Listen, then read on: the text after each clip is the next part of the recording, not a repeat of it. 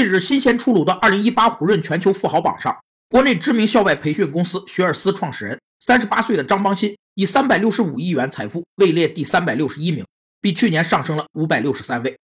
培训的本质是一种有组织的管理训诫行为，企业培训也是经济学家一直关注的问题。1964年，美国著名的经济学家和社会学家加里贝克尔对一般培训进行了启发性的理论分析，为以后企业培训的研究提供了理论基础。贝克尔早期的培训理论研究认为，培训的企业不会得到任何收益，参加培训的员工是唯一受益者。后来的信息不对称培训理论认为，培训提高了员工应对未来意外冲击和变化的能力。提高了员工接受新技术和适应组织变化的能力，这些潜在的价值可能对企业非常重要，进而提高企业的市场竞争力，组建高素质和高技能的员工队伍。据称，张邦鑫从最初每节课几十块钱的家教做起，如今已成为大中华区四十岁以下白手起家的首富。